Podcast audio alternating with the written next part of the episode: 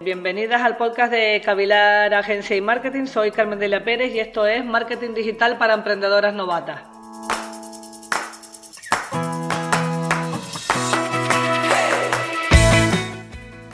Eh, hoy estamos de, enhorabuena porque tengo aquí con nosotras a mi amiga, clienta y, vamos, y más allá, Beatriz Cabaña. Bienvenida, Beatriz. Hola, buenos días, Carmen. Bueno, muchas gracias por, querer participar aquí en este podcast. Tengo que decir que, Beatriz, mm, siempre que la invito a cualquier cosa, eh, me dice que sí, con su entusiasmo y su pasión habitual en todo lo que hace. Es un placer trabajar con ella y la verdad que, es una persona que aporta muchísima alegría y muchísima pasión a todo el que la conoce, o sea que espero que, las contagie a todas de, esa energía que ella tiene. Para empezar esta entrevista, yo quería presentarles un poquito a Beatriz. Beatriz Cabaña es una profesional de, la hostelería con más de 25 años de, experiencia en dirección hotelera.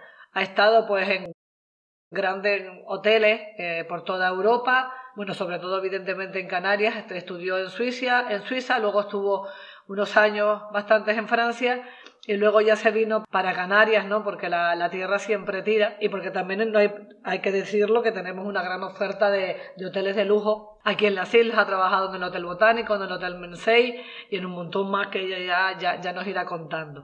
Y sobre todo es una gran especialista en eventos y por la que lo traemos aquí es porque eh, después de tener toda esa experiencia y trabajar tanto en tantos hoteles y hacer tantas cosas, un día se decidió emprender y quiero que nos cuente cómo fue emprender y qué es lo que, lo que, lo que ha significado ese cambio en su vida y por qué lo decidió, ¿no? Pues la primera pregunta que es de rigor. ¿Cuándo y por qué te decidiste a emprender? Pues mira, lo mío fue muy gracioso, ¿no? Yo siempre digo, y bueno, lo has dicho en otros podcasts, la pasión y la intuición. Y tiene que salirte del corazón. Y sobre todo tener muchas ganas y ser una apasionada de lo tuyo. A mí la rutina no me gusta. De hecho, en los hoteles, como bien has dicho, estuve de auditora en el Botánico, inauguré el Valle del Duque hace muchos años siempre en alimentos y bebidas, en fin, siempre he tenido proyectos y de tres a cuatro años, porque una vez que ya terminas esos proyectos, pues quieres, yo por lo menos la rutina no va conmigo. Entonces estaba en el Hotel Mensei, en el Sheraton Mensei, en la época, que ahora es Iberostar, en la época era Sheraton Mensei. ¿Y qué pasó? Que se me empezaron a jubilar todos los pasteleros, porque ya eran mayores. Entonces vi que necesitamos una pastelería y entonces pensé en una pastelería especializada en eventos y cuando ya estaba apurada buscando para mis banquetes, porque era directora de grupos y eventos del Sheraton Mensei en aquel momento, hablé con un pastelero y le dije, ¿por qué no montamos nosotros la pastelería? Pero sobre la marcha, estaba en la oficina del Mensei, estaba en la oficina de banquetes. Delante del, director, me acuerdo que estaba el señor Lanois, de director, un belga buenísimo que vino a abrir el resto de los Sheraton en Canarias. Y entonces le dije, ¿por qué no montamos nosotros una pastelería para eventos, especializada para eventos? Pero se fue de la necesidad que yo tenía en el propio Mensei. Y hablé con el director y me animó, me dijo, ¿qué edad tienes, Beatriz? Digo, 32, tenía 30 y pico, pues sí, 30 y poco. Y me dijo, pues es el momento de emprender. Y entonces seguí siendo la directora de grupos y eventos, pero empecé, empecé a servir además la pastelería en mi propio hotel. Y nos prestaban una pastelería que estaba en la Rambla General Franco para trabajar por las noches. Entonces yo trabajaba de directora de grupos y eventos y por la noche me ponía el traje de cómic, de pinche de pastelería y me ponía a trabajar en la pastelería y hacer los croissants, hacer el pan chocolate. Bueno, en Suiza estudié cocina con el pastelero y después servíamos en nuestro hotel. Y las tartas de mi boda del Mensei las transportaba yo en el furgón y después ya me cambiaba, me ponía el traje de chaqueta y empezaba jefa de banquete. Estoy riéndome, no me ven, pero me estoy riendo. Primero porque ella sonríe todo el tiempo y segundo porque una de las cosas que, que sabía que les iba a decir y que yo he dicho muchas veces es, ¿cuántas horas trabajabas al día, Beatriz? Pues a veces empataba y muchas veces me acuerdo de ya terminar amaneciendo y cogía y había un pequeño almacén donde teníamos los sacos de azúcar y de harina y entonces me echaba encima de azúcar y de harina y me acuerdo de dormir encima de una mesa de, de las de mármol, que eran las antiguas de la pastelería y me acuerdo que decía, vea que va a venir el proveedor, digo que ya no puedo más. Y entonces después me cambiaba y fregar, o sea, vamos a ver, un, pero te arrastra la pasión. Empezamos la casa por el tejado, porque en verdad no teníamos. Después conseguimos un espacio, montamos la pastelería, pedimos los créditos En fin, cogimos ICO, cogimos de todo, lo arriesgué mi casa y empecé a emprender así, o sea, pero fue una necesidad y la pasión y las ganas. Chicas, no se asusten y chicos, los que nos están escuchando, no se asusten que tampoco es que porque tengas que emprender, voy a ser sincera, yo no he tenido que, dormir sobre, sobre una mesa de mármol. Pero bueno, ella te cuenta su experiencia y cada uno cuenta la suya. Lo que sí es cierto que se invierten muchas horas, hay mucho esfuerzo y que sin pasión, sin convicción, sin fe en lo que quieres hacer y sin las ideas claras, eh, pues es muy difícil emprender porque, porque es sacrificado y entonces eh, llega un momento que si no tienes toda esa, todo ese combustible, toda esa gasolina que te dé energía, no vas a poder salir adelante. Y ahora Ustedes la han oído hablando con esta pasión de su pastelería. Bueno, pues ahora que nos explique por qué se hizo Wedding Planner, porque yo lo que conozco es a Beatriz Cabaña, Wedding Planner Canaria. Y entonces ya es que estoy alucinando con el tema de la pastelería. Sí, porque esa faceta mía no la conocía. Bueno, entonces empiezo con la pastelería y eh, entonces fue cuando eh, todo el desenlace, porque empiezo yo a hacer eventos en la calle porque el Sheraton Mensei pues empieza concurso y se iba a remodelar y todo el tema. Y como yo no soy rutinaria, pues ya tenía el récord de ventas en banquete, ya tenía mi pastelería, fui a San Sebastián, a lo mejor de la gastronomía, yo apasionada de la gastronomía, quería hacer cambios, pero ya íbamos a empezar en obras. Y entonces me ofrecieron irme a Japón y todo, de directora de alimentos y bebida con la cadena, y dije que no, que tenía mi empresa, y decidí darme de baja. Y digo, bueno, voy a trabajar hasta las 3 o las 4, lo cual para mí era imposible porque siempre he trabajado 12 horas, pero en hostelería se trabaja mucho y sobre todo si tienes cargo de responsabilidad.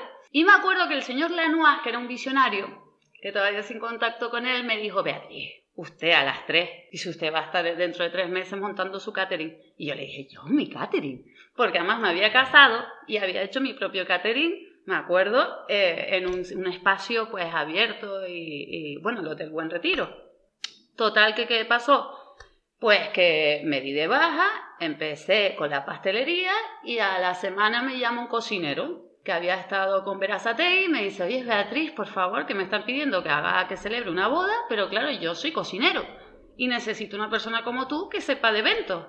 Y otra vez, con la casa por la ventana, cogí, me metí en Google, empecé a ver casas, vi Finca Saroga, que en aquella época tenía el suelo hasta de picón, era una casita rural que, que alquilaban y entonces fui allí con los clientes y empecé a montar las bodas así, o sea, fue y a hablar con los dueños y los dueños me vieron trabajar, que trabajaba bien y de ahí y empecé a, vender las bodas en la pastelería, que era una oficinita chiquitita que yo tenía con unas burras y tal, y empecé ya ahí, y de ahí ya creé la segunda empresa que fue la de Beatriz Cabañas de bodas y eventos. Bueno, es, que es, de verdad, eh, me encantaría que la conocieran, la, la, traeremos más veces porque tiene muchísimas cosas que contar. Ya, ya has contado un poco, yo creo que casi eh, has contado bastantes cosas, pero me, me, gustaría preguntarte qué fue lo que más difícil te resultó eh, en su momento, porque evidentemente tenías la pasión, tenías el impulso, tenías esa experiencia que te servía de base. Mm. Pero, pero, pero no todo sencillo. Aparte de trabajo, ¿qué fue lo que más difícil te resultó? Hombre, lo más difícil siempre es competir porque nosotros empezamos y a los dos años empezó la crisis famosa. Entonces ahí fue difícil porque o subías en el ranking de calidad y te posicionabas como uno de los mejores catering o ganabas más dinero bajando los costos de los banquetes. Y yo decidí subir y posicionarme. Y de hecho nos posicionamos en el segundo catering, uno de los mejores de la isla, pero ¿cómo?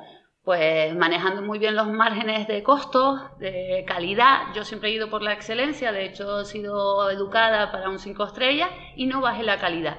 Trabajaba mucho más, fue muy difícil porque claro, empieza y justo empieza la crisis, eh, cuatro bodas para facturar o tener las ganancias de una boda pero bueno, fue un maratón importante y ahí te da mucha seguridad porque ves que la calidad, la excelencia y el boca a boca del cliente es lo que, lo que te posiciona finalmente, y más en una isla pequeña y con eventos sociales, que es lo más que he llevado yo.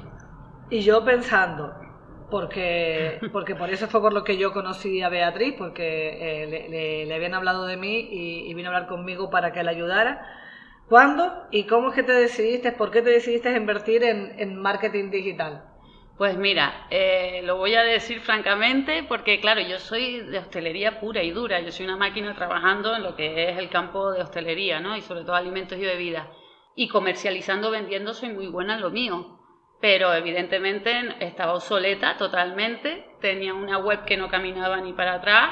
Y una de las clientes, una vez una clienta que me paseaba mucho por Feboda y tal, me decía, veas que vas a desaparecer y encima eres una de las mejores. Y yo no le hacía mucho caso, pero era verdad es que no me encontraba la gente, o sea, tú ponías Beatriz Cabañas y estaba ya, ya me estaba, estaba desapareciendo. O sea, el boca a boca sí hace, pero evidentemente la nueva generación de clientes buscan por internet.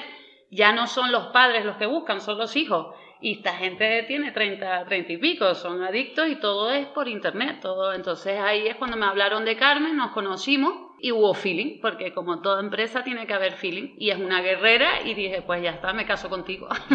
Pues aquí estamos. Como es wedding planner, pues mira, nos casamos. Y yo te pregunto, a ver, es, duro, ¿eh? Porque yo soy una empresa de marketing que le cobra eh, por mis servicios eh, de asesoramiento y por mi trabajo a, otra empresa, en este caso somos las dos autónomas, tenemos prácticamente la misma edad, ella va a decir que es más joven, pero vamos. Yo soy más joven. Ni se nota, ni se nota. ¿Y consideras que ha valido la pena la inversión? Sí, mucho. Pero además no solo ya por el rendimiento y la facturación, que bueno, eh, puedo decir que puedo constatar que dio resultados porque el año pasado eh, me arriesgué a hacer el Día de los Enamorados, un 14 de febrero, eh, porque no pude asistir a Feboda, eh, un showroom en el sur de la isla, en una finca. Y yo decía, ay, mi madre en el sur, que tampoco soy conocida, pero no es lo mismo que la zona, zona Santa Cruz, eh, el norte, que muevo bastante gente.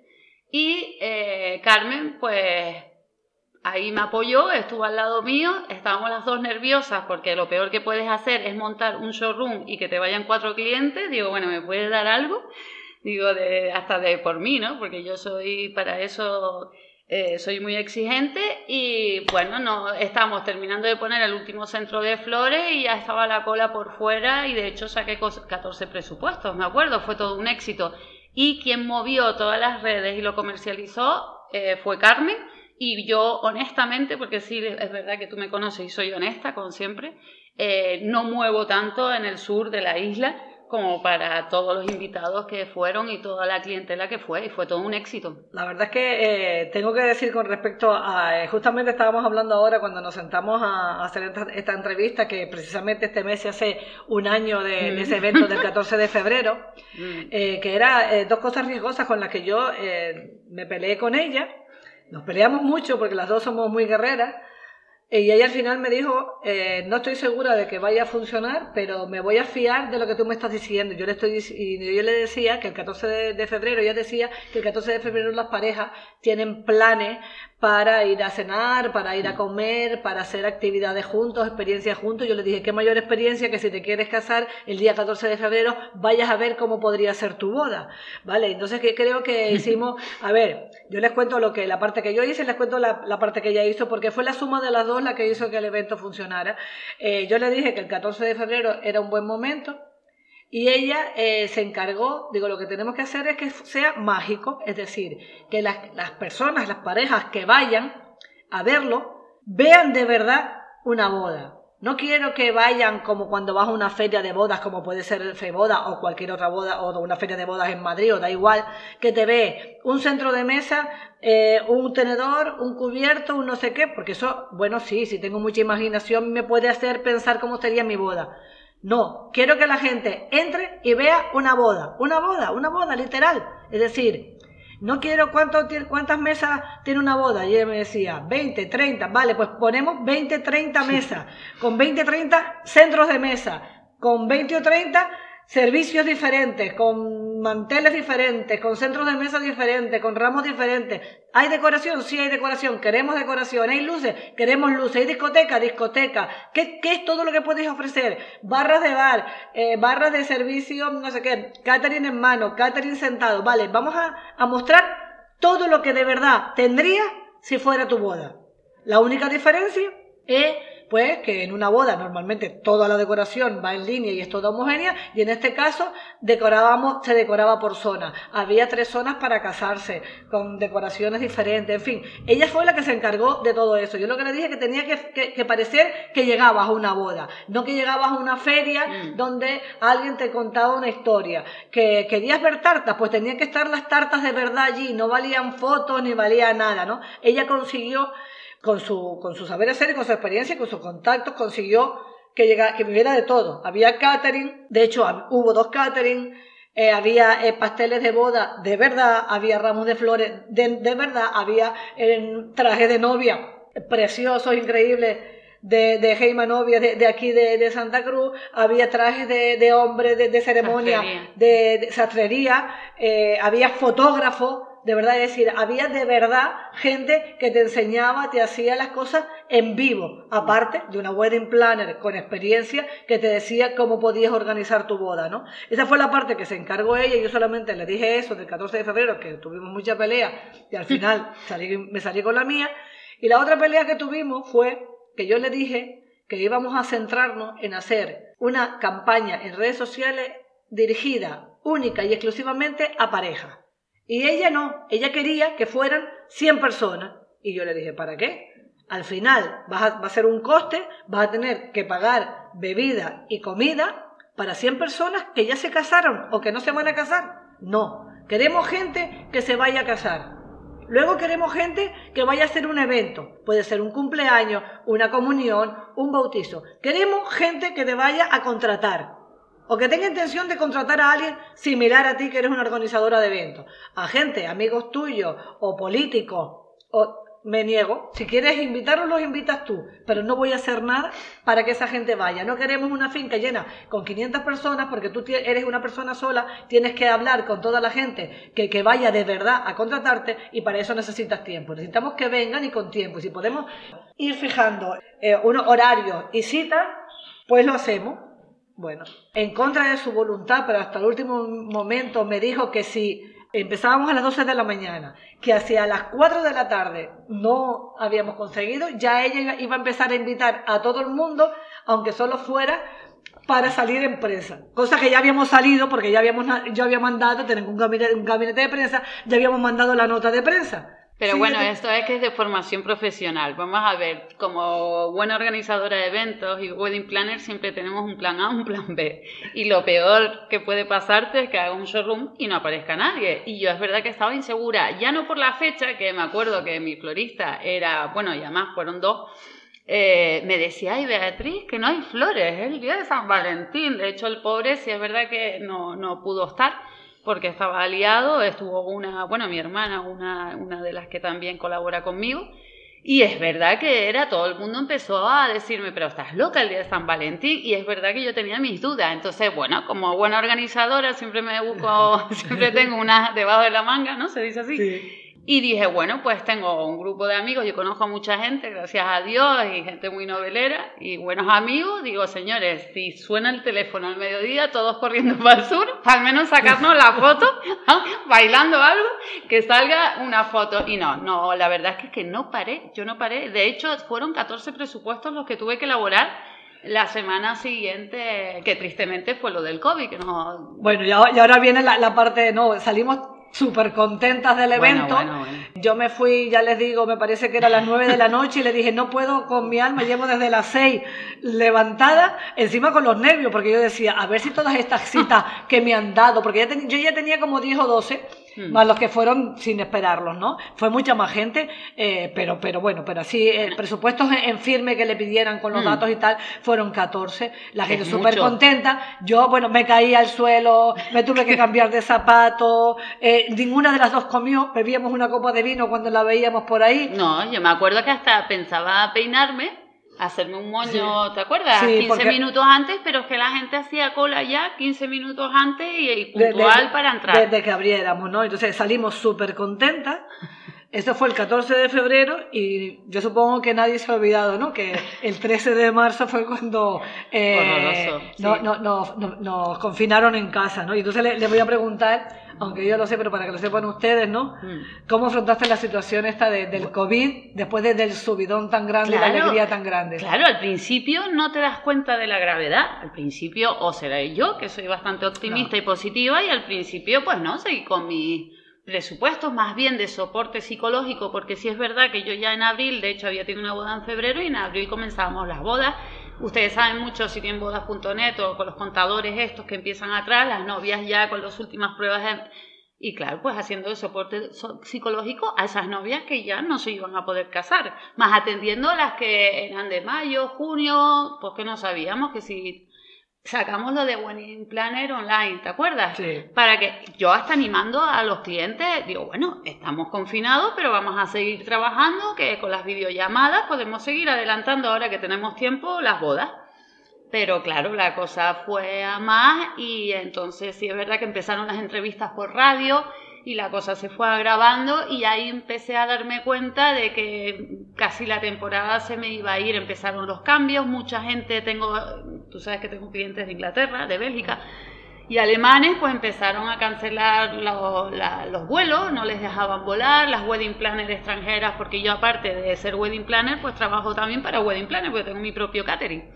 Y entonces ahí sí es verdad que un momento medio confuso, porque fue entre eh, pues incertidumbre, ira, preocupación. Me acuerdo que un día sí me hubo un par de días duros para mí, porque claro, tienes que hacer animar a tus clientes, eh, escucharlos. Pero al mismo tiempo además te decían, Beatriz, ¿y qué va a pasar? Y yo decía, pues claro, porque tampoco sabías muy bien. Algunos sí es verdad que yo en algo sí me caracterizo, y además lo sabe Carmen y mis clientes, de honestidad. O sea, les decía, mira, ante la duda, prolonga un poco y vamos a dejar hasta agosto, septiembre. Y de hecho, septiembre, octubre pensábamos ya empezar a trabajar bastante bien. De hecho, algunos compañeros hicieron alguna que otra boda. Las mías sí es verdad que se pospusieron hasta las de agosto. Y después fue tristemente cuando íbamos a empezar a trabajar en septiembre, que todavía yo tenía como unas 10 bodas contratadas para septiembre, octubre, que, y algunas que vendí. Después del confinamiento vendí tres o cuatro bodas más, ¿te acuerdas? Sí. ¿Y qué pasó? Que empezamos en semáforo rojo y entonces fue cuando otra vez, eh, bueno, se crearon asociaciones y todo el tema este de boda, nos llevaron a, a los medios y nos empezamos a quejar por sobre todo el corto tiempo que había para desmantelar una boda que una vez se hizo, ¿te acuerdas? De un día para otro. Sí. Y eso pues hubo costos altísimos tanto para los clientes como para nosotros los empresarios, ¿no? Pero bueno, ahí estamos, todos están bien. Algunos todavía no han puesto fecha nueva porque tienen 200 invitados y quieren bailar y son gente del espectáculo. Otros se van a casar sí o sí porque quieren tener hijos y quieren, la vida dice que no se les va a detener por un virus. Y ahí estamos. Y ya, bueno, ahora se está diciendo que ya empezamos en semáforo verde, o sea que ya pronto ya... Le iba a preguntar que cómo se plantean los próximos meses, Mm. pero antes de que conteste, yo les voy a decir que me han mandado un mail, porque sabía que teníamos la reunión hoy para tener la, la entrevista, y he aprovechado me han mandado un mail de 24 páginas con nuevas cosas a poner en marcha. O sea que como ustedes ven, eh, digamos que yo, yo creo que en este caso, más que impulsarla yo a hacer, hacer cosas, eh, eh, tengo que frenarla. Porque eh, eh, por si alguien que nos está escuchando está pensando en casarse y quiere hacerlo de una forma original, su última idea es que porque ella puede organizar una boda en un crucero. O sea que si quieres casarte en un crucero en las Islas Canarias, eh, nada, está poniéndose en marcha para, para lanzarlo. ¿Y qué más cosas vas a hacer además de lo del crucero? Pues mira, es que hay un cambio totalmente, porque en principio, mira, he estado trabajando en ubicaciones o localizaciones, porque ahora está claro que el cliente tiene miedo y el, el propio invitado quiere espacios abiertos. Y las bodas ahora mismo, hasta por las restricciones o lo que pueda pasar, van a tender a ser más pequeñas. Mm, 40, 80, 30 y pico. Y entonces estoy buscando espacios, retomando espacios que ya tenía y sobre todo con alojamiento para poder hacer bodas diferentes, exclusivas, hasta en el mar también. Tú sabes que yo soy una apasionada del mar y de los deportes de aventura.